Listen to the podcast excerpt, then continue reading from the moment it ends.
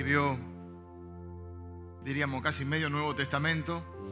Un hombre que humanamente tenía muchos recursos en los cuales apoyarse. Era un hombre que tenía una posición económica buena, una, eh, holgada, venía de una familia aparentemente eh, que también tenía eh, cierto reconocimiento ante la comunidad judía, había estudiado, era un hombre culto, había estudiado en las mejores escuelas rabínicas del momento, o la mejor escuela que era la de Gamaliel, un hombre que tenía eh, ciudadanía romana, o sea, era un doble ciudadano, lo cual era un imperio, adquiría o había adquirido derechos que, muy pocos tenían. Eh, judíos tenían también eh, una gran ascendencia. Y este hombre, con la aparente cantidad de recursos, en un momento se encuentra con que esos recursos tampoco son suficientes en su vida. Y aparentemente convivía con algo, ya siendo cristiano, que, que lo afligía. Y en un momento él le pide, tres veces dice que le pide a Dios, un hombre que incluso había este, visto el poder de Dios obrando en las manos de otras personas. No solo fue el, gran evangelista del Nuevo Testamento, sino que además es este, un hombre que a través de él se habían producido algunos milagros. Y él ora tres veces a Dios este, porque se siente débil en un área. Probablemente fuese física, no lo sabemos exactamente. Y, y dice eh, que Dios le responde, bástate mi gracia. Mi poder se perfecciona en tu debilidad. Entonces él dice, nosotros podemos gozarnos, alegrarnos, sentirnos satisfechos en nuestra debilidad, porque cuando somos débiles, el poder de Dios reposa en nosotros. No podríamos ver la gracia de Dios ni el poder de Dios si no hubiera debilidades, si no hubiera cosas en las cuales dependemos de Dios, o que necesitamos depender de Dios, si no hubiera cosas que nos superan. Eh, eso nos, quita un velo, aunque parece algo a priori no, bueno, eh, el hecho de confrontarnos con debilidades, con imposibilidades, nos hace ver que no somos dioses y nos quita la mentira con la cual Satanás engañó a la humanidad y que hasta el día de hoy se repite. La ilusión, eh, acuérdense eso, la tentación original no es el sexo como muchos creen, porque Dios estableció el sexo y estableció al primer hombre, a la primera mujer. El pecado original es que si desobedecen a Dios en esto, si comen del fruto, seréis como dioses. Y uno cree, va, nace, crece y en un determinado momento de su vida uno se siente omnipotente si en algún momento de nuestra vida no nos confrontáramos con debilidades, no podríamos reconocer a Dios y, nuestra necesidad de Él. Y no podríamos recibir la gracia de Dios. Entonces la gracia de Dios se perfecciona en nuestra debilidad. Por eso la Biblia dice, diga el débil, fuerte soy. ¿En qué? Porque el poder de Dios reposa en los que se reconocen que no son omnipotentes, que son débiles en alguna área de su vida. La fragilidad del hombre y la... Yo me asombro a veces de la capacidad del ser humano de poder hacer las proezas que hace, las grandes cosas que el ser humano hace. Y por otro lado, la fragilidad. Porque toda nuestra supuesta omnipotencia, no sé si, si, les ha pasado, que en determinado momento de nuestra vida creemos que podemos hacer todo, que, estamos hechos casi a prueba de balas, y, y de golpe un hecho hasta trivial o pequeño, algo que está totalmente fuera de nuestro alcance, te hace ver cuán necesitado o cuán frágil sos. ¿no? Quisiera tener una oración por aquellos que están eh, en el día de hoy sintiéndose un poco frágiles, un poco débiles en alguna situación de sus vidas y que puedan descansar en la gracia de Dios. Dios puede responder nuestras oraciones como siempre lo hace eh, y lo puede responder eh, de la manera que Él quiere, obrar de la manera que quiere. Puede decirnos sí, no, más tarde, tengo lo mejor, espera, no sé. Dios tiene muchas maneras, puede, puede responder afirmativamente, pero lo que está claro es que su gracia es para con nosotros, porque si dice, bástate mi gracia, quiere decir que hay gracia para nosotros. Eh, y la gracia de Dios es suficiente. Esa gracia que hace que Dios nos sostiene, que Dios está con nosotros, que Dios tiene un plan para nuestra vida y que Dios a través de esas debilidades nos hace ver que Él es el verdadero Dios y que Él va a obrar conforme a su sabiduría, a su amor, a su voluntad, pero siempre va a obrar cuidando de sus hijos. Cierre sus ojos, por favor. Vamos a orar. Señor, en esta mañana te doy gracias porque tú eres este no solo nuestro Dios, eres nuestro Dios en el que confiamos, porque Jesucristo es nuestra esperanza. Nuestra esperanza es el ancla del alma cuando nuestra alma eh, eh, está turbada, cuando pasamos por tormentas o turbulencias. Señor, podemos tener eh, el ancla de la esperanza anclada a tu trono, Señor. Para que nuestra vida no naufrague, aunque a veces parece, Señor, que, las cosas se complican demasiado Señor, queremos decirte hoy y, afirmar tu palabra en nosotros.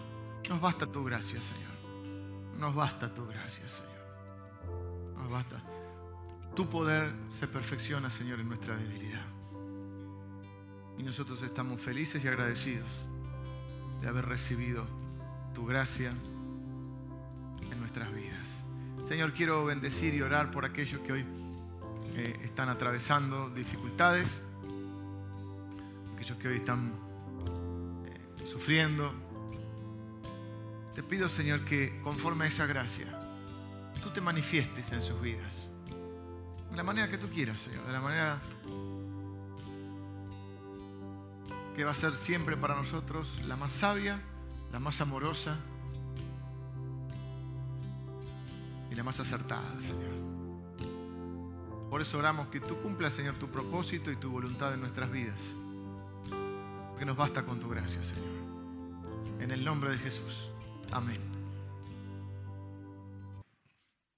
Bueno, Salmo 7. ¿Cómo lidiar con las injusticias de la vida? ¿Cuáles son las injusticias que más nos duelen?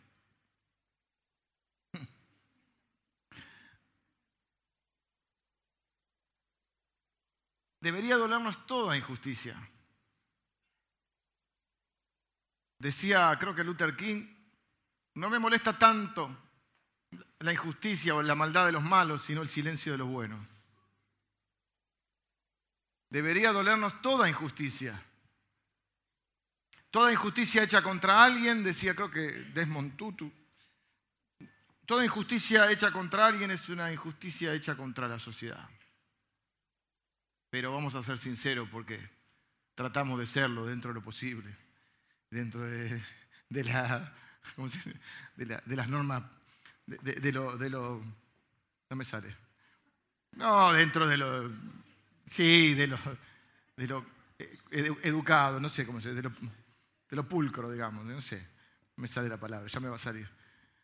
Tampoco vamos a hacer un ataque de sinceridad acá, que esto sea un, descontrol. Dentro de, las normas este, sociales, eh, tratamos de ser sinceros. Y vamos a ser sinceros, ¿cuáles son las injusticias? Que, Sí, nos duelen las injusticias en el mundo, uh, cayó una bomba allí, pero ¿cuáles nos duelen en serio? Sí, no es tan difícil. Asuman, asuman. Nos duelen las que son en contra nuestra. El egoísmo, la mentira, pero digo, las que más nos, nos duelen dentro de ellas son las que son contra nosotros. O sea, si alguien hace una mentira, oh, mirá, che, es mentiroso. Pero cuando miente contra vos, ay, Señor, ¿yo qué te sirvo? ¿O no? Nos duele, qué sé yo, eh, la violencia. Enteramos que roban a alguien, pero che, qué cosa. Pero bueno, hay que entenderlo, por ahí el chorro no... Eh, de chico no tuvo las oportunidades. Ah, cuando te roba vos, ninguna oportunidad. Le querés poner tres tiros en la cabeza. No vos, otro, gente de otra iglesia. O sea que está el plano filosófico, el plano eh, que, tiene un montón de, de aristas que son reales, donde podemos ser más objetivos porque no están involucrados tanto nuestros sentimientos o nuestras emociones, pero cuando están involucradas las nuestras, nos duele más. Debería dolernos toda injusticia, pero es inevitable que las que más recordamos, las que más nos aplastan o las que más nos, nos hacen sufrir, son las injusticias sufridas en carne propia. Vamos a leer el Salmo 7, Estoy buscando salmos que no sean tan tan largos, este tiene 17 versículos, el de la semana pasada tenía como 40. Igual los salmos no son para desgranar versículo por versículo, sino son para tomar la idea general y hacer este, de ahí, de tomar los, tópicos centrales. Porque los salmos son canciones. Por ejemplo, el salmo que vimos la semana pasada, el estribillo se repetía cuatro veces. Eran cuatro estrofas con un buen estribillo. Para que una canción sea un hit, tiene que tener un buen estribillo. Y la semana pasada cantamos una que era alaben al Señor porque Él es bueno, porque para siempre es su misericordia.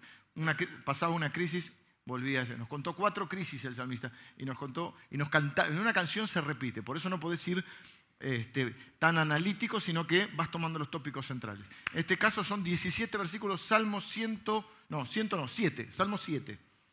Jehová Dios mío, en ti he confiado, sálvame de todos los que me persiguen y líbrame no sea que desgarren mi alma cual león y me destrocen si que haya quien me libre.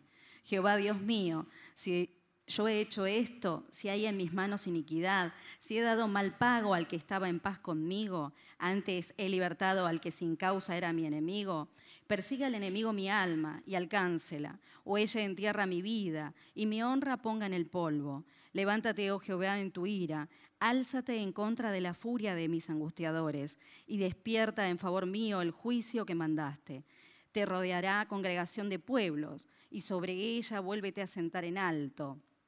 Jehová juzgará a los pueblos. Júzgame, oh Jehová, conforme a mi justicia y conforme a mi integridad. Fenezca ahora la maldad de los inicuos, mas establece tú al justo, porque el Dios justo prueba la mente y el corazón. Mi escudo está en Dios que salva a los rectos de corazón. Dios es juez justo y Dios está airado contra el impío todos los días. Si no se arrepiente, él afilará su espada. Armado tiene ya su arco y lo ha preparado. Asimismo ha preparado armas de muerte y ha labrado saetas ardientes. He aquí el impío concibió maldad, se preñó de iniquidad y dio a luz engaño. Pozo ha cavado y lo ha ahondado, y en el hoyo que hizo caerá. Su iniquidad volverá sobre su cabeza y su agravio caerá sobre su propia coronilla. Alabaré a Jehová conforme a su justicia y cantaré al nombre de Jehová el Altísimo. Bueno, vamos a dividir este salmo en tres partes. Primero, y una introducción pequeñita que está antes del primer versículo. Dice plegaria pidiendo vindicación. Sería pidiendo la reivindicación. ¿Por qué? Porque ¿cuál es la injusticia que él está viviendo? Bueno, ahí dice, antes de no lo leyó Ale, porque Ale leyó el versículo 1, pero hay como un subtítulo, como en los diarios, vieron que tiene el, ¿cómo se llama? El copete de la noticia, ¿no? El, primer resumen. Dice, Sigalón de David. Sigalón algunos creen que es una, una forma de poesía, de poética, una estructura. Sigalón de David, que cantó a Jehová acerca de las palabras de Cus, hijo de Benjamín. ¿Dice lo mismo la Biblia de ustedes? Sí. ¿Qué es eso? Ese es un mini resumen que a veces hay para ponernos en contexto. ¿En qué ocasión fue hecha la canción? Vieron que a veces le preguntan a los autores de las canciones, ¿y cuando compusiste tal canción? ¿Está dedicada a alguien? ¿Qué lo hiciste? Bueno, acá está no dedicada a Cus de Benjamín, pero está a causa de algo que hace este Cus. De la tribu de Benjamín, la misma tribu de Saúl, que al fin y al cabo para mí es ese, ese, es ese león que lo quiere despedazar, que él habla, porque toda la vida de David gran parte de la vida de David, ah, conocemos quizá, ah, han escuchado o han leído, de acuerdo si han leído más o menos la Biblia, pero más o menos sabemos que David es aquel David, aquel jovencito que con una onda eh, derrotó a un gigante. A partir de ahí, y que había sido ya ungido por Dios para en un momento de su vida ser rey de Israel. Pero no es que lo ungieron y fue rey, lo ungieron y pasaron un montón de tiempo. Y la vida de David a partir de ahí, en vez de ser, ¿cómo diríamos? derecho a la gloria y al trono, a la cima, ¿eh? Eh, comienza a ser un calvario. Porque el rey de ese momento, que se llamaba Saúl, eh, comienza a dedicar su vida solamente a destruir a David. O sea, a partir de ahí, ¿para qué vive Saúl? Para destruir a David. A partir de los celos, la envidia que le genera y la sospecha en un punto y la seguridad después, es que su trono, o él lo veía así, veía una amenaza a su trono eh, en la persona de David. Él sabía, porque el profeta se lo había dicho, el profeta Samuel, el mismo profeta que, que unge a David, que Dios lo había desechado por su eh, terquedad, negligencia, etc. Entonces, a partir de ahí, y una especie de eventos que van sucediendo, uno, por ejemplo, es que empieza a sonar un hit entre el pueblo de Israel que decía, cantaban en una canción como de victoria, como si viste cuando van a la cancha, qué sé yo, bueno, decían, este, Saúl mató a sus, a sus miles, David a sus diez miles. Ah, y eso le cayó. Imagínense, empieza a sonar en las radios judías de la época. ¿eh? la canción del momento, la canción del verano, David mató a sus miles, Saúl mató a sus miles, David a sus diez miles. Momentito, ¿cómo, cómo? Desde que el hombre es hombre, ¿que ¿por qué lucha? ¿Cuál es la, historia del, mundo? ¿Quién es el mayor? Una estupidez total, porque, pero hasta el día de hoy. ¿Y quién es el mayor? O sea, los discípulos empezaron a discutir quién es el mayor delante de Jesús. Por hay que ser, ¿eh? Bueno, nosotros somos, pero ellos hay que ser, ¿eh? O sea, está Jesús ahí y ellos discutiendo a ver quién es el mayor. Decir que Jesús, bueno, es Jesús. Se saca la, ¿viste? Se, quita un poco la túnica, así, le lava los pies, ¿viste? Y les explica, mire, el que quiere ser el mayor tiene que ser el siervo. Porque otro que he dicho, otro que no soy yo, por supuesto. Bueno, ¿quieren jugar a ver quién es el mayor? Bueno, levante la mano, ¿quién caminó sobre el agua? Un paso al frente, el que puede multiplicar los panes. Alguno que resucite muerto. Está Jesús ahí, ellos discuten quién es mayor, pero él. Y en la iglesia de hoy a veces pasa. Por eso esta iglesia, digamos, es la iglesia de Jesús, es la iglesia del Salvador. No es la iglesia mía. No es mía la iglesia. Es nuestra en el sentido de que lo que amamos lo sentimos propio, pero no es, no no es a ver, bueno, volvamos al tema. Saúl lo persigue por todos lados. Hay un montón de salmos que David los escribe siendo perseguido. Varias veces tiene la oportunidad de, tomar venganza, no lo hace. Algunos le dicen, Dios una vez está dormido y, David está ahí, le corta un pedacito del vestido con, bueno, de la túnica a Saúl y se, lo lleva para después, le dice, mira, si hubiera querido matarte, no estoy queriendo matar. No había forma. Este hombre estaba tan enseguecido que cómo terminó se murió. Va, lo mataron. Murió con su propia eh, espada, ¿no? Bueno, entonces, ¿qué es lo que hace Cus? Siempre hay. Cus es. Mire, Cus, no sé si tendrán, no tiene, debe tener nada que ver, pero qué casualidad, que acus me suena acusación, ¿Qué es lo que acusa ¿Qué es lo que hace? En este caso, la injusticia que sufre David es la acusación por parte de Cus de que David era un traidor y que David quería accionar, es decir, como que lo acusa de, hacer un complot contra, contra Saúl. Que David lo acusa de traidor contra Saúl. Saúl, que veía fantasma en todos lados, lo único que le faltaba era esto. Además, no sé si tendrá que ver o no, pero me da que pensar que Saúl también es de la tribu de Benjamín. Eh, así que hay algo, ¿viste? Hay algo ahí que, no me gusta. No por Benjamín, sino en, esto de como que los espíritus y medio están alineados. Porque anda a saber qué quería Cus. A veces la gente lo hace para congraciarse, ¿viste? Para congraciarse. Estás en el trabajo y está el jefe y hay uno que para congraciarse con el jefe es botón. Hay uno que eh, habla mal de los otros para que lo quieran a él. Eso también pasa. Hace algo mal y te echa la culpa. ¿No les pasa estas cosas? No, bueno, qué, suerte que tienen. Cualquier tipo de injusticia, pero la injusticia que está sufriendo es una acusación falsa. Y el salmo empieza, lo vamos a dividir en tres, primero del versículo 1 al 5.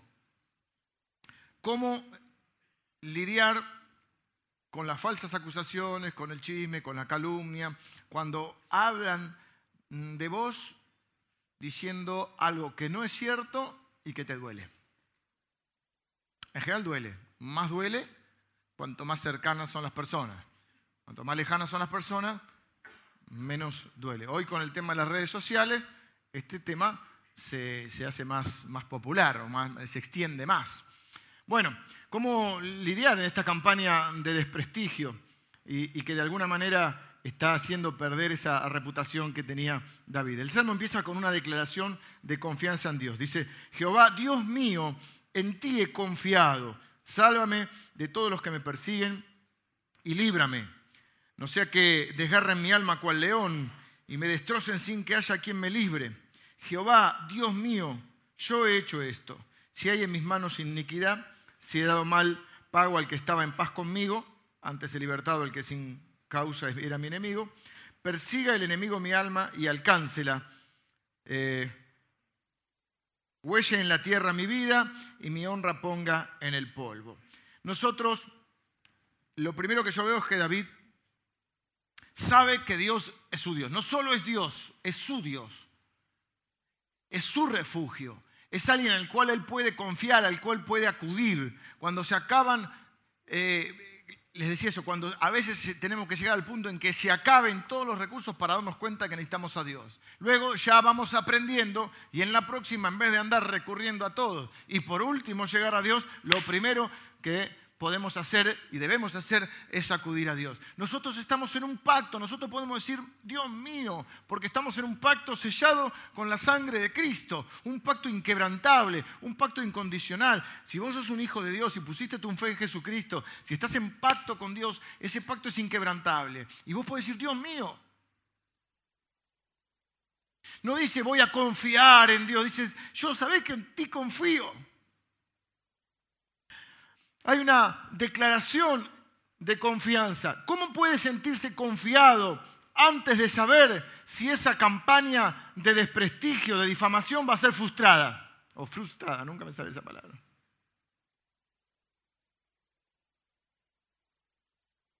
No confía al ver los resultados. No hace esta declaración una vez que ya las cosas se acomodaron. Señor, yo siempre creí en vos. No, no, él antes, él no sabe qué va a pasar con esto. De hecho dice, no sea que me, me destrocen. Sin embargo, él sabe ¿eh? que, que él puede confiar en Dios. ¿Y que, por qué puede confiar entre otras cosas? Porque está en pacto, sí, porque Dios lo ama, sí, pero además porque sabe que Dios sabe todas las cosas. En última instancia, lo que lo pone en paz, sin importar el resultado, es que Dios sabe la verdad.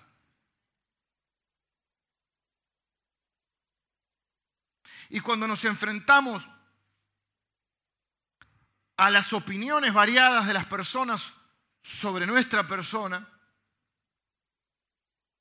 o sobre alguna decisión que hemos tomado, o sobre algo que hemos hecho, a veces estamos seguros de que hemos hecho bien. A veces no. Hay cosas que no son eh, hay cosas que están claras, bien o mal. O robás o no robás. No puede, no, medio robé. Hay cosas que son decisiones que no sabes si están bien o mal. Porque no es así. No, no, no, no, no, no es un, no es una cuestión de bien o mal a veces, es, cuestión de, una elección, de una decisión que tomar. ¿Qué sé yo? Poner un ejemplo, eh, renunciar a trabajo para tomar otro. Eh, emprender una carrera u otra, emprender una relación amorosa y saber si es la persona correcta o no. Alguna decisión en el trabajo. Decisiones más difíciles. Un empleado que no cumple su trabajo despedirlo o no. Y si lo despido y tiene familia, pero es un inútil, o hace cosas que no están bien, o no cumple, o es irresponsable, y, y como empresario, o como comerciante, como empleador, vos decís, ¿qué hago con esta persona? Situaciones laborales miles. Solo pongo algunos ejemplos, quizá ustedes ya están pensando en su cabeza. Situaciones que han vivido o que viven a, diario. Por eso David dice en un punto, si yo hice algo malo, yo estoy dispuesto a que me evalúe, Señor. Es más, es más, dramático él. Porque en, este caso él, en, algunas sabe que no y en algunas sabe que, no está, que él no está errado. Y se la juega. Porque dice, si yo hice algo mal, que el enemigo me alcance y me destroce. o sea, viste, como las películas, si yo estoy mintiendo, que me caiga un rayo, viste. Sí, son pocas las probabilidades, viste, pero no sea cosa, no hay que tentar a la suerte. no sea cosa. Pero vieron, viste, te juro que te digo la verdad. Por mi mamá que siempre, no digo nada, está mi mamá acá. Pero viste que siempre metemos a mamá o al abuelito. Te lo juro por mi vieja. No juréis en vano, dice la Biblia, vos tenés ojo. Pero acá ¿Qué es lo que quiero? En la, multiplicidad de opiniones, ya sea... Bueno, lo primero que quiero decir es que cuando uno toma una decisión, uno tiene que estar seguro de lo que está haciendo y tener convicción y tener la humildad suficiente para si se equivocó, retrotraer el camino.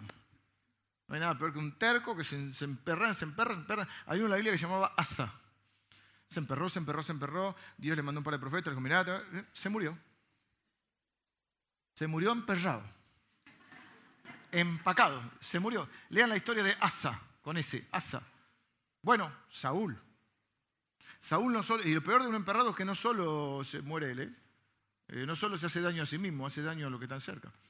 Porque Saúl perdió el reino, perdió su vida, perdió la vida de, su hijo Jonatán o Jonathan o Jonathan Johnny. También murió, o sea, un desastre familiar. ¿Qué es lo que le da tranquilidad a David. ¿Y qué es lo primero que quiero decirte para lidiar con las injusticias que puedes estar viviendo o que has vivido o que vas a vivir porque estamos en un mundo injusto? Primero, tener la tranquilidad de obrar bien. Él dice, Señor, yo sé que no hice esto. Si lo hubiera hecho, estoy dispuesto a enfrentar el castigo. ¿Ves que lo dice? Dios mío, si yo he hecho esto, si hay en mis manos iniquidad, si he dado mal pago al que estaba en paz conmigo, o sea, si me metí con alguien que no me estaba haciendo nada, persiga el enemigo mi alma y alcáncela. Huelle en mi tierra mi vida, o sea, que me entierre hasta el fondo en el barro y mi honra ponga en el polvo.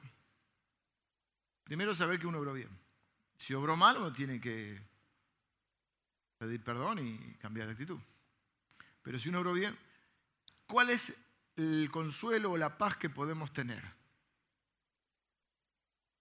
Que al fin y al cabo, en última instancia, a todos nos importan las opiniones de los demás, pero en última instancia, lo que importa es lo que Dios opina de mí. ¿Qué opina Dios?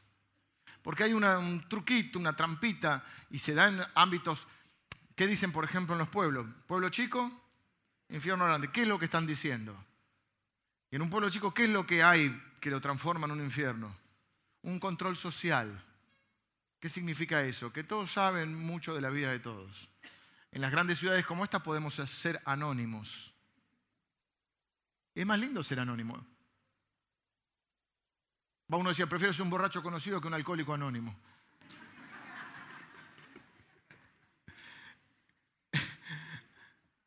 El anonimato nos permite más libertad, lo cual significa portarnos como queremos. En un lugar más pequeño hay un control social. ¿Dónde hay control social además de en un pueblo chico, infierno grande? Vamos, que le estoy tirando el centro para que cabecee. En la iglesia. La iglesia del Salvador, a mí me gusta igual esta historia, pero la iglesia del Salvador es una plaga, hermanos. Es una plaga. Donde vas te encontrás con alguno. Tenés que portarte bien, derechito. Vas a la costa, a la playa, te encontrás con un... Otro de una familia, me contó, bueno, me van contando casos que yo cuento esto. Va a un negocio, en el centro, hay descuento para gente de la iglesia del Salvador. Bien, bueno, ahí estamos bien. Después mi señora también me compró un regalito para... Usted le puso el pastor de la iglesia que yo voy. Unos hermanos nuestros se, venían de la costa, fueron a la costa, en el micro, 5 de la mañana, el micro de la costa. Sube uno, bueno, los de la iglesia del Salvador. Es una plaga santa. Pero hay que andar de chico. Más allá de esta broma, ¿qué es lo que se produce en núcleos más eh, pequeños? como hay control social. ¿Cuál es la respuesta al control social? O hay otras que son, bueno, no me importa, voy a escandalizar a todo el mundo, pero en general, si vos formás parte de ese grupo, comienza a ver una cosa que es bastante fea, que es el juego de las apariencias. Nadie se muestra como es totalmente, seamos sinceros. Nadie se muestra totalmente como es. Por eso en tu casa saben si sos o no sos.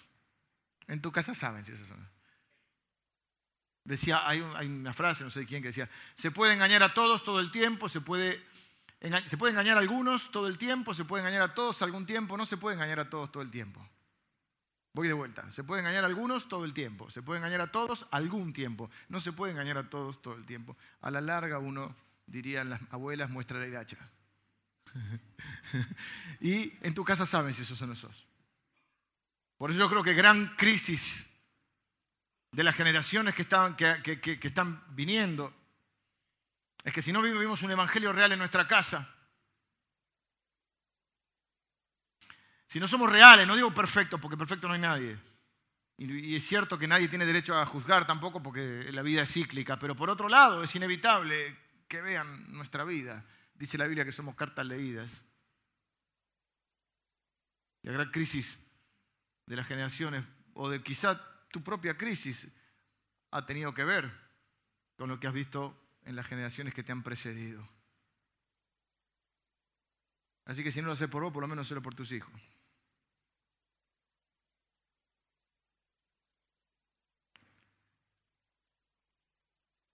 En los núcleos así está mucho la apariencia. Y es una estupidez. Es, es una, una cosa que no tiene sentido. Porque de última lo que importa es la opinión de Dios. Pero ¿qué va a decir este y qué el otro? ¿Y qué importa lo que va a decir?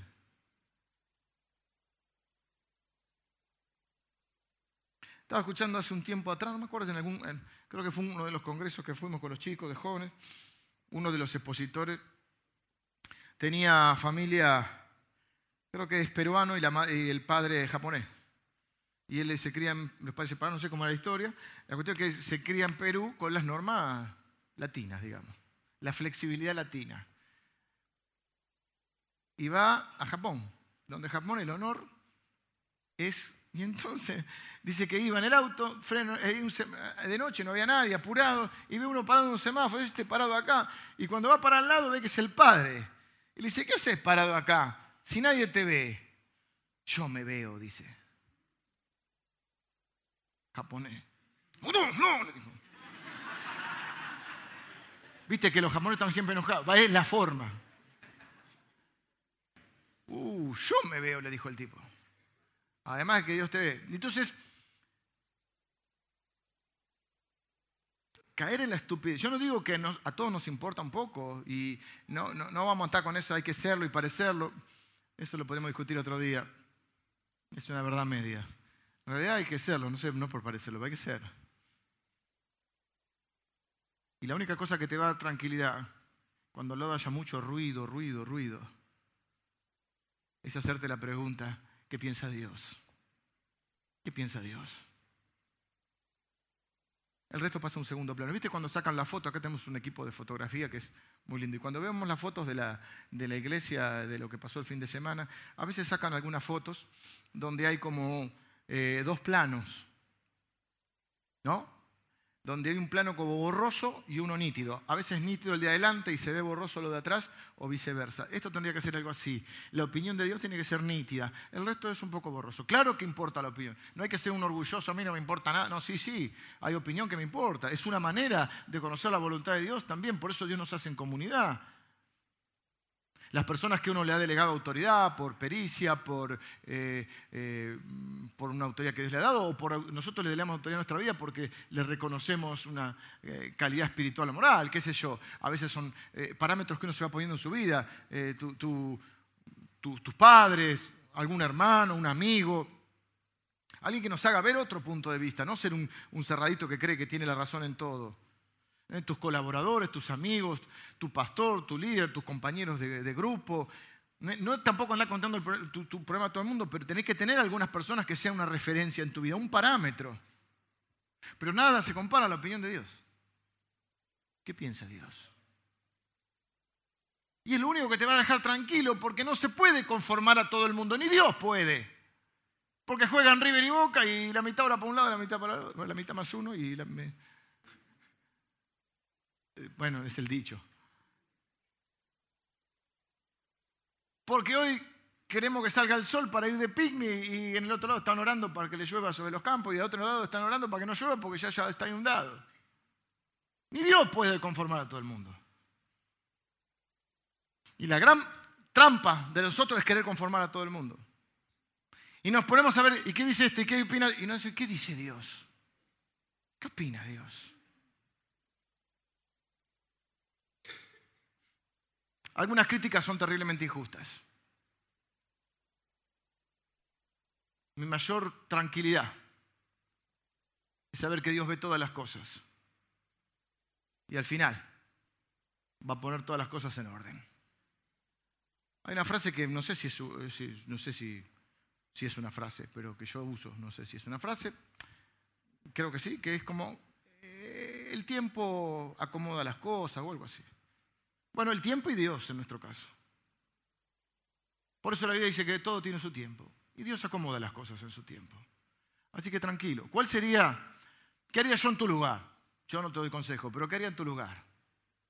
Frente a las injusticias que, que puedas estar, en este caso, tienen que ver con esto, con una difamación, pero quizá puede ser con una decisión que tenés que tomar o con algo que hiciste. Revisar, primer punto, mi primer parámetro, ¿Qué opina Dios de esto? ¿Qué piensa Dios? Como cuando éramos chiquitos en la escuela dominical. ¿Qué haría Jesús? ¿Qué opina Dios?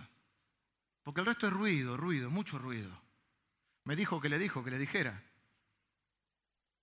Pero vos lo viste, no, me contaron. ¿Quién te contó? ¿Qué? Ah, no, no, no, porque viste, no, y si haces acá, no, ¿cómo vas a hacer esto? No, pero mira, mira lo que, mira, ¿qué dice Dios? ¿Estoy en paz con Dios?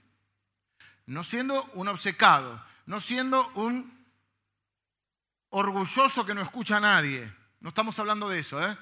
No, siendo un iluminado al que Dios le habla y nadie le puede decir nada. No estoy diciendo eso, ¿se entiende? Con humildad, buscando opiniones sabias. La Biblia dice, en la multitud del consejo está la sabiduría. No se puede escuchar a todo el mundo y no se puede conformar a todo el mundo. Lo peor que uno puede hacer es querer conformar a todo el mundo. Es querer quedar bien con todo, porque vas a quedar bien con todo menos con Dios. Y a la larga tampoco vas a quedar bien.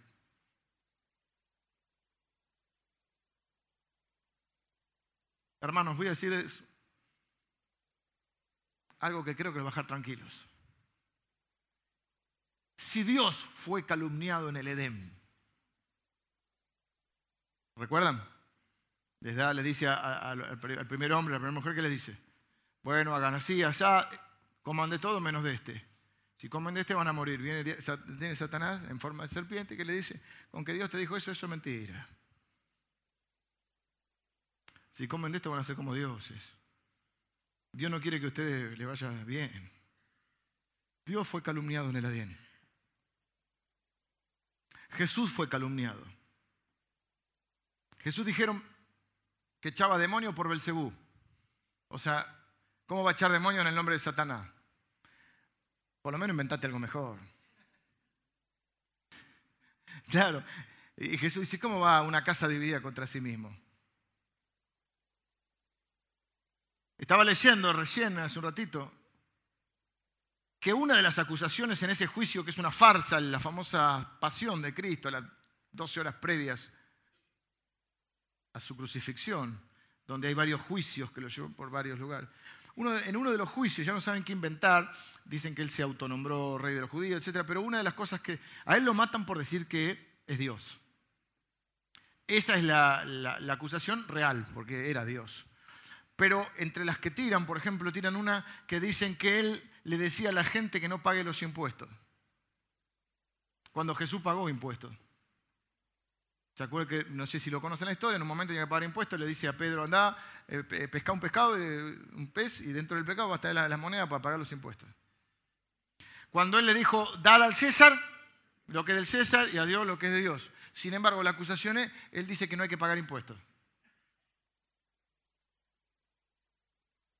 A veces son totalmente mentiras, a veces es una verdad una mentira o una verdad tergiversada, es decir, mal contada, a veces es una media verdad, y si es una media verdad es una media mentira.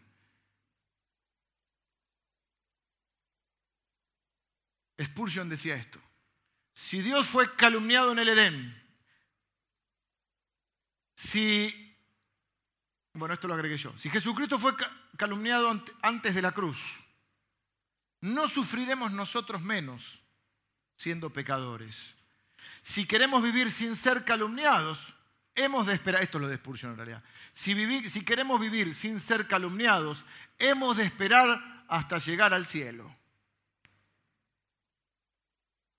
Así que no se trata de defenderte desesperadamente, ni atacar a tus agresores, ni devolver mal por mal, porque eso lo hace cualquiera. El Señor sabe la verdad y eso es suficiente. Eso tiene que bastarte. Deja las cosas en manos de Dios. A veces tenés que defenderte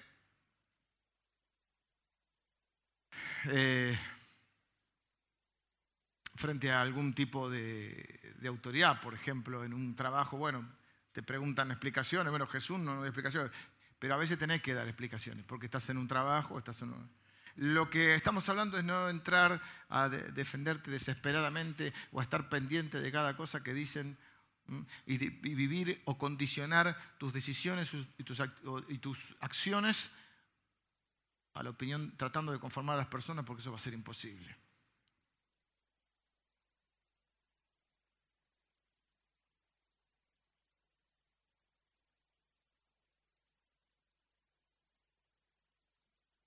Dejarlo en manos de Dios. Un padre no puede permanecer en silencio cuando su hijo está en peligro. ¿Sos hijo de Dios? Revisá lo que tengas que revisar, ponete a cuentas con el Señor, porque ahí dice, Señor, yo estoy dispuesto a que me evalúes. Si hice algo malo, estoy dispuesto a que me evalúes. ¿Mm? Segundo, segundo párrafo va eh, del versículo 6 al 11, dice, levántate, oh Jehová, en tu ira, álzate en contra de la furia de mis angustiadores y despierta en favor mío el juicio que mandaste.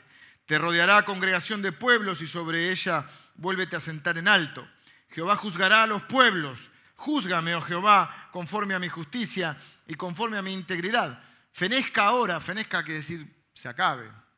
Toda ahora la maldad de los inicuos, mas establece tú al justo, porque el Dios justo prueba la mente y el corazón. Mi escudo está en Dios que salva a los rectos de corazón. Dios es juez justo y Dios está airado contra el impío todos los días. En este caso, dijimos, él no hizo las cosas de las cuales se lo acusa. En este caso. ¿Mm?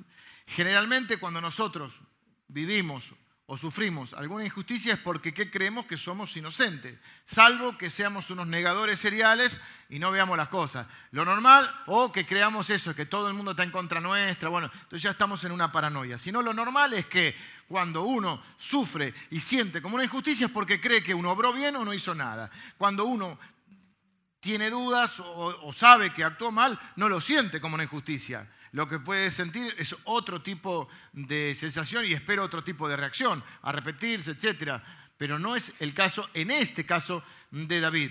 Eh, él quiere, dice que, que, que Dios tome su trono en lo alto, versículo 7 te rodeará congregación de los pueblos y sobre ella vuélvete a sentar en lo alto. ¿Qué le está pidiendo a Dios? Que Dios ejerza su papel de juez y corrija todos los errores. Justamente lo que hace es dejar la retribución a Dios, quien, tiene, solo Él tiene la sabiduría de saber lo que la gente merece y el poder y el derecho para dárselo. Repito eso, solo Dios, no nosotros. Si no, nosotros nos estaríamos poniendo en el papel de Dios. Recuerden que ese es el problema central, ocupar el papel de Dios. No nosotros ponernos en el papel de jueces. Sí como cristianos, yo creo esto, que a veces se confunde con el tema del perdón, eh, que es fundamental, es un pilar del cristianismo, eh, el de hacer la otra milla es otro pilar del cristianismo. Eso no debe confundirse con algo concreto. No, los, cristianos debemos buscar luchar por la justicia. Los cristianos debemos luchar por la justicia. Sabemos que estamos en un mundo injusto, justamente quizá por eso es que hay que luchar por la justicia, sabiendo que no se van a resolver la, mayoría de las injusticias de la vida, pero los cristianos luchamos por la justicia. Pero la justicia no significa que todos hagan lo que yo quiero. La justicia no significa que yo me ponga en el papel de Dios a juzgar a la gente. Buscar la justicia, luchar por la justicia, se trata de tratar de enmendar las injusticias. Por eso yo creo que todos los seres humanos hemos nacido con esa noción de Dios, porque cualquier ser humano, ¿qué es lo que busca? Justicia. Y cuando no encuentra justicia en, en los humanos, en los tribunales humanos, ¿qué dice la gente? Si hay un Dios que haga justicia. Sabemos que la cosa no anda bien. Percibimos como seres humanos que el mundo está mal, que las injusticias son a diario. Las guerras, la miseria, la pobreza, el abuso, la explotación, la violencia.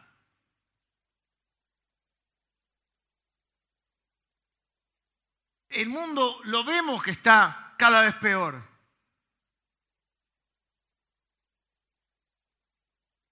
Algo nos dice que tiene que haber un Dios que ponga las cosas en orden.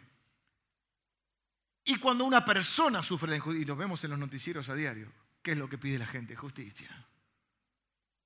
Y cuando no haya justicia humana, busca la justicia divina. Pero después se queja cuando esa justicia divina puede venir en contra de uno. O no quiere que se aplique a uno. Porque ¿qué dice? Ah, si hay un Dios, ¿cómo que Dios va, cómo que, cómo que va a haber un infierno? ¿Cómo que Dios va a mandar a lo malo al, infierno? ¿Cómo? Están los que dicen, bueno, pero yo soy bueno, lo cual es muy sesgado y muy subjetivo.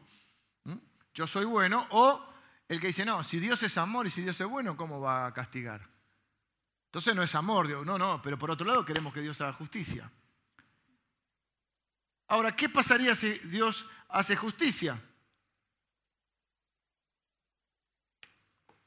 Si Dios es el único que tiene la sabiduría de saber lo que cada uno merece y el poder para dar lo que cada uno merece, la pregunta que surge acá es, ¿cómo estamos seguros que vamos a sobrevivir el, día del juicio final? ¿Cómo estás seguro que sobrevivirías al día del juicio final?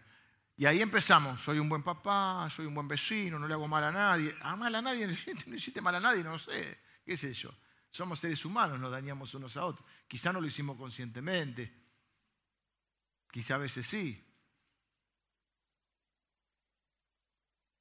La Biblia dice que va a llegar un día donde Dios, el juez justo, va a hacer justicia completamente. Pero te voy avisando ahora para que después no me digas que no te lo dije. Dios ya emitió un veredicto. Dice la Biblia que Dios miró desde los cielos. Y está en un salmo y se repite en Romanos, en el libro de Romanos. Dios miró desde los cielos para ver si encontraba algún justo y llegó a esta conclusión. No hay justo ni aún uno no hay quien entienda, no hay quien busque a Dios. Así que vos podés seguir tratando de subir la escalerita para ver si sos mejor persona, tenés que tratar de vivir una vida mejor para ver si reencarnás en alguien mejor, pero lo que la Biblia dice es que no hay justo ni a un uno. Por cuanto todos pecaron, están destituidos de la gloria de Dios.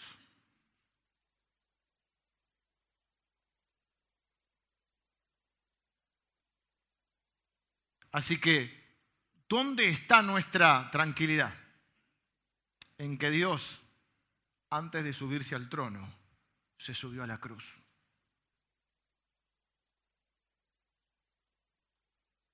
Si Jesús no se hubiese subido a la cruz, nosotros estaríamos hoy temblando si Dios hace justicia. Porque por más bueno que uno se crea, por más oraciones, por más ofrendas, por más ir a la iglesia, por más... No hay justo ni aún uno. No hay quien entienda, no hay quien busque a Dios, por cuanto todos pecaron, están destituidos de la gloria de Dios. Pero dice la Biblia, Dios muestra su amor para con nosotros en que siendo aún pecadores, Cristo murió por nosotros. Si alguno pecare, ¿alguno pecó? Esta semana no voy a hacer una encuesta. Levantan ahí todo. Eh, es una iglesia sincera. Alguno pecó esta semana, si alguno pecare, abogado tenemos para con el Padre, a Cristo Jesús nuestro Señor. Es decir, que David, porque aparte David es un hombre conforme al corazón de Dios, proféticamente, diciendo, Dios va a llegar el día en que Dios haga el juicio. Y él está tranquilo porque es David. y Dios se arregla con ellos. Pero nosotros, ¿en dónde está nuestra tranquilidad? ¿En que somos buenos? Somos buenos. Nosotros no somos buenos. Es decir algo, nosotros somos peor de lo que creemos. Dios es bueno. Como les he enseñado, Dios no nos ama porque nosotros somos buenos. Dios nos ama porque Él es bueno. Toda religión es un intento de alcanzar cierto grado de justicia o de bondad propia, de propios méritos. Eso se conoce en, el debate teológico como las obras, querer ser salvo por las obras. Algunos cristianos a veces se confunden, entonces dicen, bueno, Cristo y algo. Cristo más la oración, Cristo más el servicio, Cristo más la obediencia. Ni siquiera es eso. Es solo Cristo. Cristo y algo más es una herejía, hermanos. Porque la obra de Cristo es completa y Cristo en la cruz dijo, consumado es. Por eso algunos andan ganando y perdiendo la salvación, porque depende de ellos. Pero la salvación está fundamentada en Cristo. Y Él dijo, consumado es, hecho está. Como no podemos entenderlo, decimos, no, no, no, no puede ser, no es justo, tiene que haber algo más. Entonces, Cristo y te me caminas hasta Luján. Cristo y me venís a la iglesia. Cristo y servís en algún área. Cristo y la ofrenda. Solo Cristo. Tus acciones van a tener consecuencias. Todo lo que siempre vas a cosechar. Tu obediencia es fundamental para tener una vida de bendición, porque hay bendiciones que están sujetas a la obediencia, algunas son incondicionales, pero la salvación es ganada por Cristo. Porque repito, antes de subirse al trono, Jesús se subió a la cruz. Y en esa obra consumada de Cristo es donde está. Por eso la Biblia dice que Cristo es nuestra justicia. Justificados, cantamos. Yo le cambié el salmo, le cambié la prédica al pastor Javi, así que no sabía que íbamos a hablar de esto. Pero ¿qué cantamos la última canción? El domingo pasado también Maribel puso unas canciones que eran justo con el salmo. Yo no les estoy avisando. A veces en otras series les vamos dando antes los. En esta serie no. Eh, justificados pues por la fe tenemos paz para con Dios por medio de nuestro Señor Jesucristo. Esta doctrina, o sea, esta creencia de la justificación por la fe, fundamentada en toda la Biblia, pero fundamentalmente en el libro de Romanos, lo que da pie, es una de nuestras raíces fundamentales, la justificación por la fe. Termino. Los cristianos podemos orar así. Señor, tú eres justo. Estoy sufriendo injusticias. Estoy sufriendo agresiones. Defiéndeme de ellos. Pero también conozco mi pecado. Y mi corazón me acusa con razón. Descanso en el sacrificio, en la muerte expiatoria de Cristo por mí. Justificado no por las obras, sino por la fe. Lo tercero que quiero decir, y con esto termino, eh, son varios versículos, vengan los músicos, es la autoderrota o la autodestrucción del mal. Dijimos entonces en primero cómo enfrentar las agresiones, las injusticias, en este caso eh, las agresiones verbales son, pero podrían ser físicas, podrían ser en acciones. ¿Cómo enfrentar la injusticia en nuestra vida? Revisando nuestra, nuestra vida, nuestras decisiones, poniéndolas delante de Dios para que Dios nos evalúe. Y si estamos en paz en ese punto, estar en paz porque es por sobre toda opinión. Lo que me va a importar es aquel que sabe la verdad, aquel que es la verdad. ¿Qué opina Dios de mí? Porque la gente puede opinar, pero ¿cuál es el problema de todos los que opinamos? Hay un problema básico. Y es que ninguno de nosotros tiene todos los elementos para opinar. No sabemos todos los hechos. No sabemos las motivaciones de los corazones. Somos limitados. ¿Por qué Dios es el juez justo? Porque Él conoce la verdad. Y entonces ahí se centra nuestra, nuestra seguridad, nuestra tranquilidad. Bueno, Dios sabe. Y Dios va a poner las cosas en orden en su momento. ¿Hay injusticia que quedará sin, sin castigo en este mundo? Sí. Por eso entro a este tercer punto. Porque debido a que vive, es del 12 al 17, no lo voy a leer todo, solamente voy a leer esto. He aquí eh, el impío, bueno, primero dice que Dios va a juzgar, y dice, versículo 14, aquí el impío consiguió maldad, se preñó de iniquidad y dio a luz engaño. Pozo acabado y lo ha ahondado, o sea, hizo un pozo profundo y en el hoyo que hizo, ¿qué dice? Caerá. Su iniquidad, su maldad, volverá sobre su cabeza y su agravio caerá sobre su propia coronilla. Hasta la coronilla, decía la abuela. Debido a que vivimos en un mundo caído, mucha injusticia va a quedar impune en este mundo. Seamos realistas. Vivimos en un mundo injusto. Las cosas no son justas. Sin embargo, hay un principio de la palabra de Dios, un principio espiritual, de los más conocidos, pero a veces no tan considerados a la obra de, de obrar, que es el principio de la siembra y la cosecha la mayor parte del tiempo, la justicia de Dios se resuelve dentro del tejido de la historia.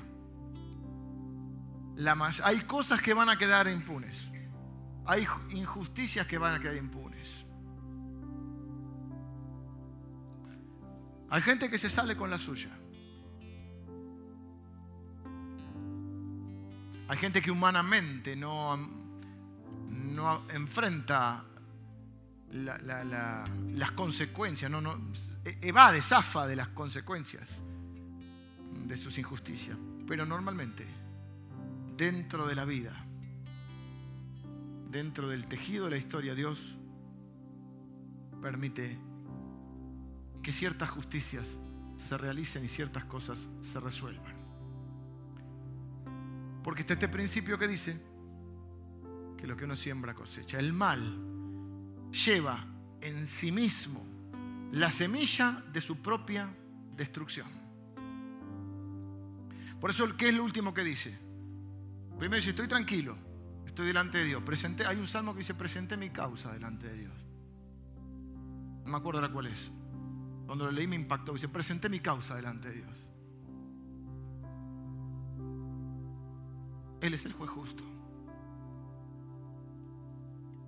Estoy tranquilo delante de Él. ¿Estás tranquilo delante de Dios? Habría que asegurarse eso. A cuentas con Dios. ¿Estás tranquilo delante de Él? ¿Qué opina Dios? Si hay gente que opina a favor, mejor. Si nos quieren, mejor. Si están de acuerdo, mejor. No vamos a ser cabezaduras ni orgullosos, pero a veces uno tiene una convicción quizá hay que seguirla, aunque algunos no lo comprendan y aunque algunos se enojen. Es más, si todos, todos están felices, si nadie se incomoda ahí, por ahí, Igual es difícil, pero me parece raro.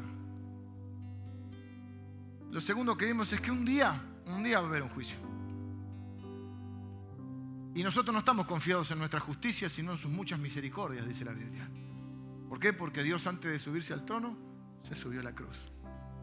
Y lo tercero es que el mal se autodestruye.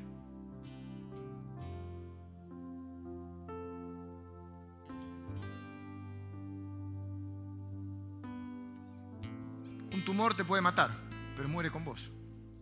Y a veces no te mata, te despierta.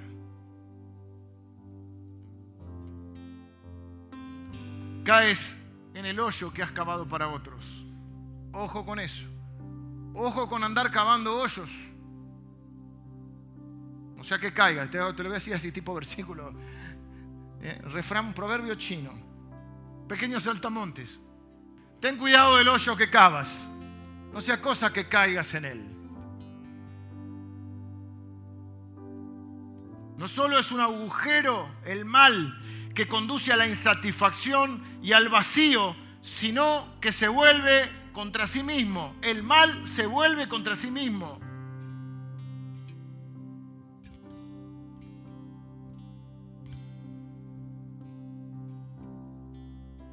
En otras palabras, los odiadores, no sé si existe la palabra, me gusta inventar algunas, los odiadores terminan siendo odiados.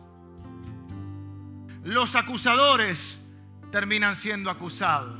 Los juzgadores terminan siendo juzgados. Y los chismeadores, chismosos, terminan siendo chismeados. Chanfle.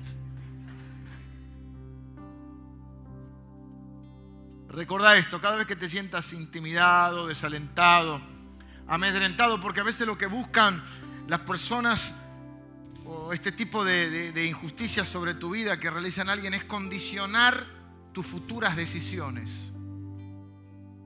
Meterte miedo, amedrentarte, condicionarte. Y necesito ver claramente esto, pobre el que hace ese mal porque el hoyo que está cavando es el hoyo en el que va a caer. Esto me permite perdonar. No voy a decir que me alegra un poco porque queda feo. ¿Vieron como ese versículo que dice, bendecí a tus enemigos porque amontonás ascuas de fuego? Nadie sabe qué significan ascuas, pero es como así como... Primero me sonaba arcada mi ¿viste? Pero no, es se traduce en enrojecer la cara. Ah, el tipo está así como, como los dibujitos, ¿viste? Ah, ahora, esto hay que tomarlo con cuidado, porque entonces, ah, entonces lo bendigo para... porque ascua de fuego no le parece como que, uh, le van a caer rayos y centellas, ¿viste? Entonces en realidad lo estás bendiciendo, pero lo estás queriendo, o sea, no es esa la idea. El ser humano es complicado, somos complicados. O sea, lo bendigo, lo bendigo, lo bendigo. Así le cae la... Es como que no no termina, ¿viste? Vamos a administrarnos unos a otros, hermanos. No duelen las injusticias. No devuelvan mal por mal, porque eso lo hace cualquiera. Eh, pero como les dije al principio, los que más le duelen son las que son en nuestra contra, las que sufrimos en carne propia. Y corremos el riesgo de volvernos amargados, resentidos, creer que, el mundo se confabuló en contra nuestra. Vieron que los que están de buena onda te dicen el, el universo se complotó a favor tuyo. Y vos decís, ¿por qué no le avisan al universo? Avísenle que estoy acá. Y otros decimos, no, el universo se, se complotó para arruinarme la vida a mí. Ahora, ¿no seré yo el problema? Mm, si yo voy para allí, todos contramano, loco, ¿eh? Qué cosa esta gente. No, porque parece que todo el mundo, que como uno es el centro del mundo, no, ¿viste? Todo el mundo se confabuló para arruinarme la vida. No, no. Tranquilo. ¿Mm?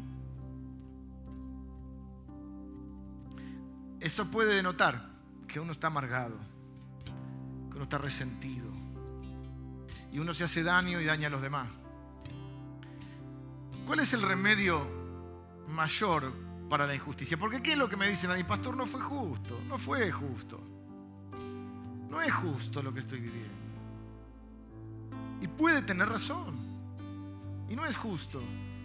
¿Y cómo enfrentar eso en nuestra vida sin volvernos resentidos, amargados, descreídos, sin enojarnos contra Dios, contra el mundo? El remedio para las injusticias es mirar a la cruz. Porque las injusticias nos duelen, dijimos, y nos deberían doler todas las injusticias. Y los cristianos debemos luchar por la justicia. Pero hay una realidad, los que más nos duelen son las que son en carne propia. Porque vamos a ser sinceros, un poquito, no mucho. Cuando la injusticia nos favorece, no nos planteamos tanto. A veces hasta decimos, qué bendición. O sea, el mundo no es justo, todo el mundo tendría que haber nacido con las mismas posibilidades. Y yo nací con más posibilidades que muchos otros. Y yo tuve una familia, y usted quizá también. Y a algunos de nosotros no nos faltó nada. Niños, algunos de nosotros pudimos estudiar. Algunos de nosotros hemos sido beneficiados con muchas cosas que otros no. Y le damos gracias a Dios y buscamos ser agradecidos, pero la verdad es que no estamos todo el tiempo diciendo qué injusticia, che. No, tendría que haber ligado tanto yo.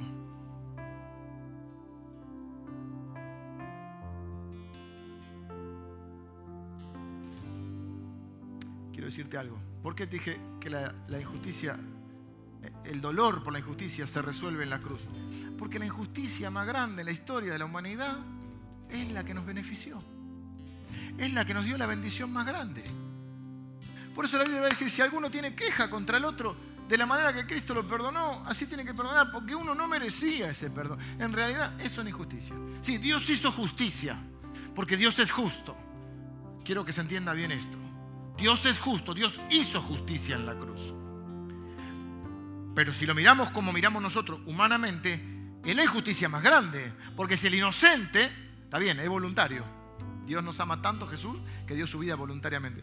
Pero el inocente por el culpable, eso no es justo humanamente. Si, es, si alguien dice, este es culpable, este es inocente, ¿quién merece el castigo? El culpable. Pero la Biblia dice, al que no conoció pecado, a Jesucristo, por nosotros lo hizo pecado, para que nosotros fuésemos hechos justicia delante de Él. Dios me mira como justo, por eso cantamos justificado, pues por la fe tenemos paz para con Dios por medio de nuestro Señor Jesucristo. Nuestra fe en el inocente, el Cordero de Dios que quita el pecado del mundo, el que fue sin pecado, por nosotros cargó los pecados, para que nosotros, que éramos pecadores, pudiésemos ser inocentes delante de Dios, justificados Cuando la Biblia dice justificado, eh, nosotros usamos de otra manera la palabra, no te justifiques. Cuando la Biblia dice que nosotros somos justificados, lo que está diciendo es que Dios nos considera justos. Que en el juicio delante de Dios, Dios nos acepta. Pero nosotros sabemos que somos culpables. Que en realidad nosotros teníamos que ir a la cárcel, no Jesús, a la cárcel, a la cruz. Entonces la injusticia más grande de este mundo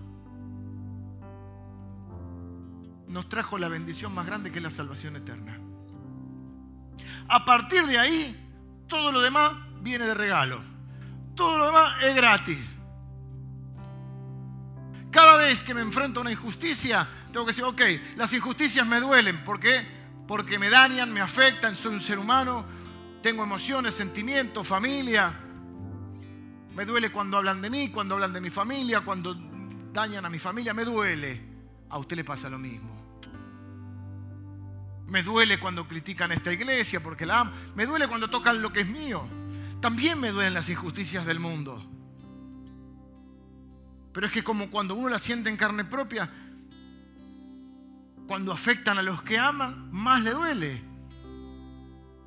Y la única manera es darse un paseíto por la cruz y decir, ok, ok, pongamos las cosas en, en orden. No es justo, pastor, no es justo. Tienes razón, no es justo.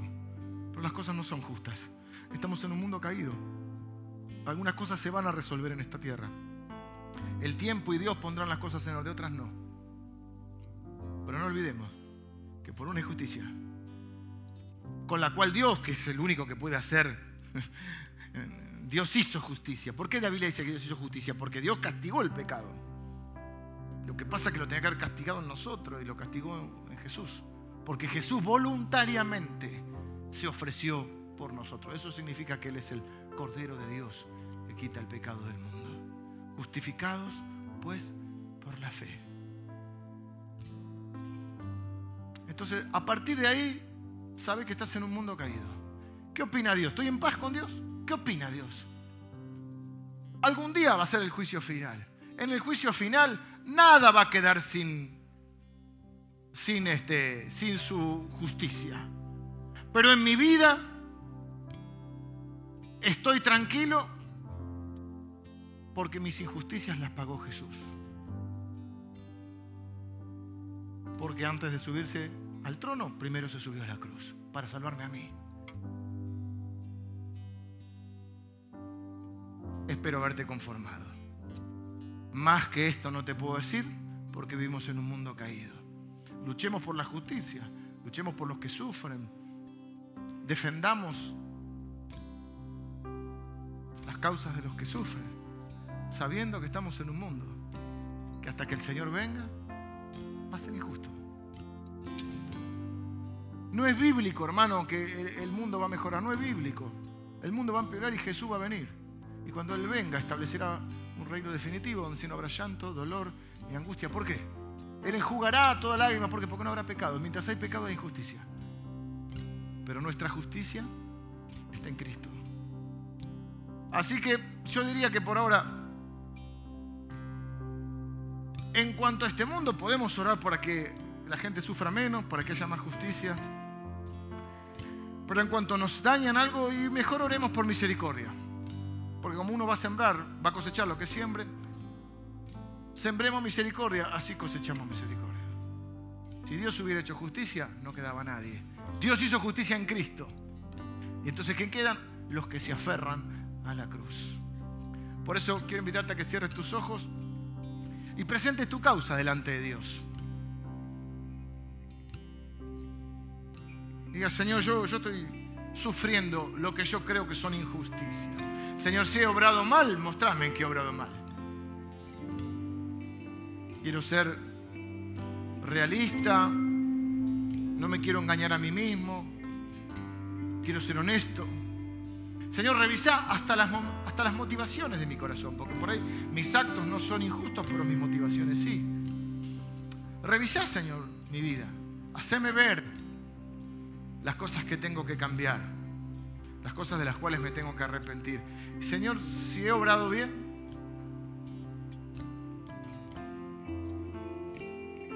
quiero estar en paz. Me importa tu opinión, Señor. Por sobre las opiniones, por sobre el ruido, el ruido, el ruido. Me importan lo que vos opinas de mí, Señor. Porque en verdad quiero traer honor a tu vida, a tu reino. Te pido perdón por las veces en que yo he sido injusto. Hay algo peor que sufrir la injusticia. Y es ser injusto con otro. Hay algo peor que sufrir una injusticia y es cometer una injusticia. Hay algo peor que ser agredido y es ser un agresor. Por eso, Señor, revisa nuestras vidas, porque queremos pedirte perdón y abrazar la justicia de Cristo en nuestra vida, su perdón. Gracias, Señor, porque no estamos confiados en nuestras propias obras, sino en la obra de Cristo, completa, perfecta y consumada. Gracias Señor, porque un día, juez justo, vendrás y vas a poner las cosas en orden, Señor. Y nosotros estamos confiados para ese día, en la justicia de Cristo, en la obra de Cristo en nuestra vida. Gracias porque esa injusticia, humanamente hablando, permitió que hicieras justicia, Señor. Y castigaras todos nuestros pecados, pero no sobre nosotros, sino sobre Jesús. Gracias Señor. Porque la cruz nos devuelve el foco, la óptica. Y quiero pedirte, Señor, por último, por aquellos que están sufriendo en este momento, cualquier tipo de agresión,